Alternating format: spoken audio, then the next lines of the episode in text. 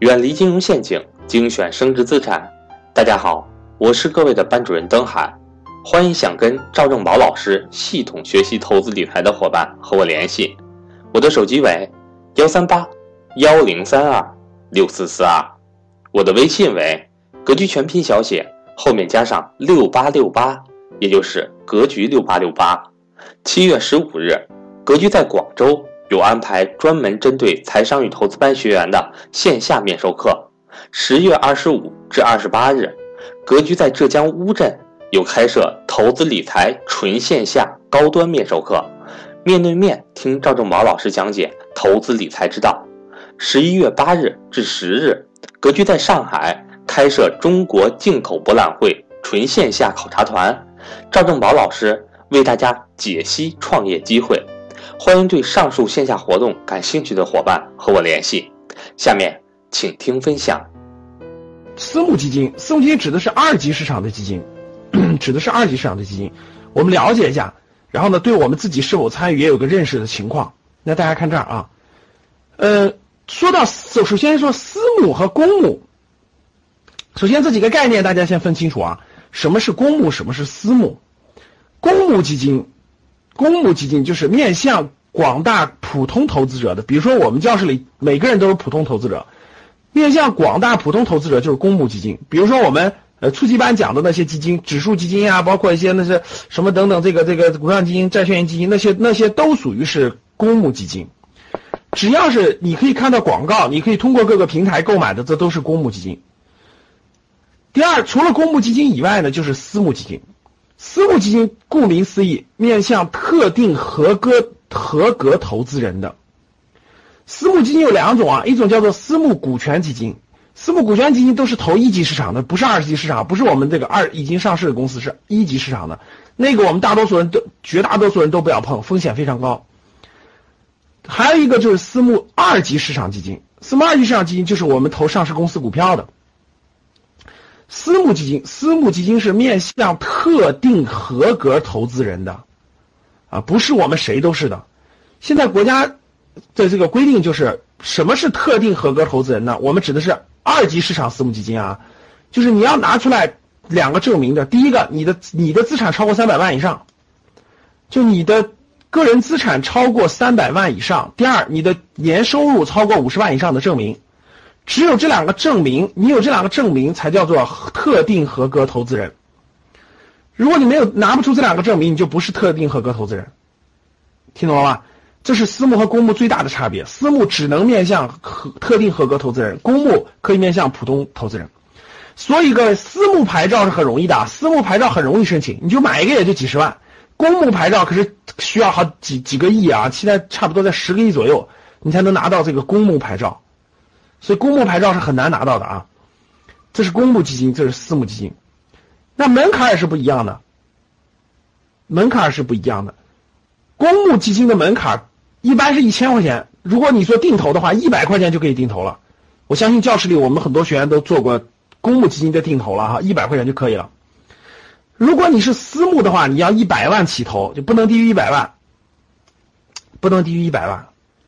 所以大家看。审核你是不是是特定合格投资人的时候，你的这个三百万以上的资产，包括年收入五十万以上的证明，这两项就其实就告诉你，你的你的投入私募的资金不能超过你的这个总资产的百分之三十，其实就是这个意思。这是门槛高，然后就宣传方式，各位，宣传方式，公募基金可以面向大众做广告，比如说大家可以看到，呃，我们可以经常听广播、看电视、网络，包括呃路牌广告，都可以看到一些什么博时基金啊，什么很多基金的广告，对不对？但是私募基金是不能做广告的，不允许做广告，只能开一些，只能面向一些特定合格投资人开一些这个特定的宣传宣传会议，介绍推荐会，这是可以的。但是不能面面向大众做做广告，这是面向大众做广告就是公募了，不面向大众广告的就是不能面向大众做广告。还有一点不一样就是信息披露，公募基金是有严谨的定期披露制度的，每个季度披露一次。啊，这个我相信很多人都知道，每个季度披露一次，每个季度披露一次是比较严谨的披露制度。我们在东方财富网上，大家可以看到某个基金的持仓情况、什么持有比例等等等等，所有这些信息都是公开的，每个季度要公开一次，这是对公募基金的要求。私募基金不用公开，它是保密的，私募基金是保密的，它有保密协议的，它可以完全可以不公开，啊，完全可以不公开啊，对，这个字写错了，是应该是披露啊，然后然后这个完全可以不公开，完全可以不公开，好，信息披露，严谨的披露增长啊，那私募是保密的，他签协议他不用公开，他不用公开。那这个，嗯，投资的品种和比例，投资的品种和比例，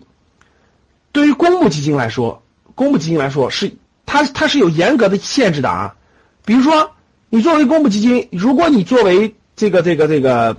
呃这个股票型基金，你只要成立了，你就要有一定的持仓，你就要有一定的持仓，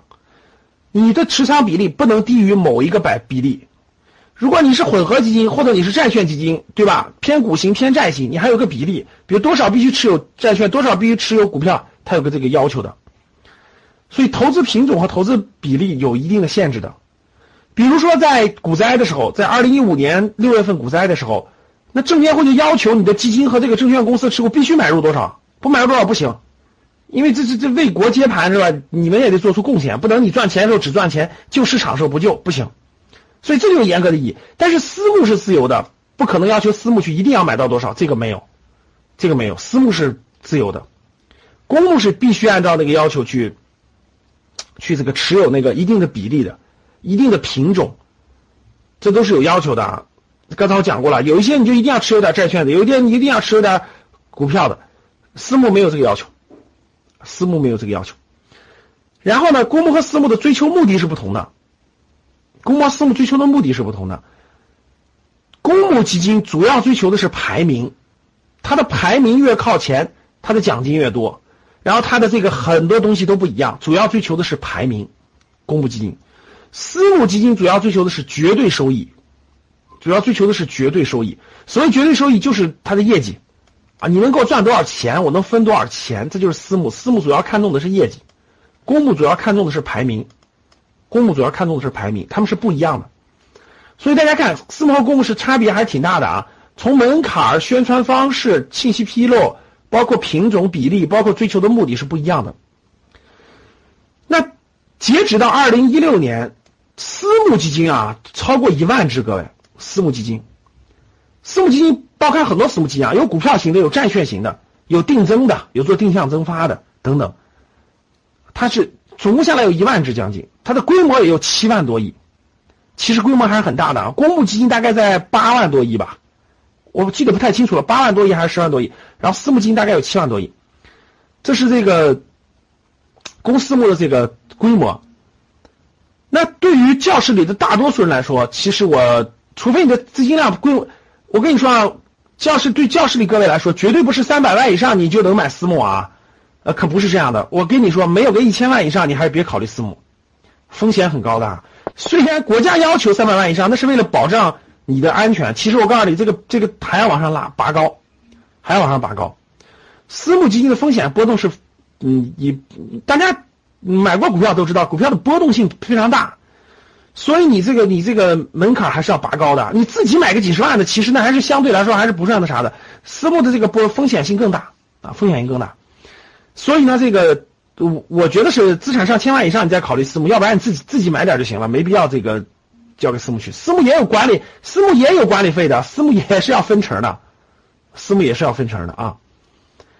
对，那他俩有很大的差别的。其实牛市的时候还是公募有优势，因为公募的持仓量大，它必须持仓。私募有时候他就错过那个机会了，因为他他自由，懂了吧？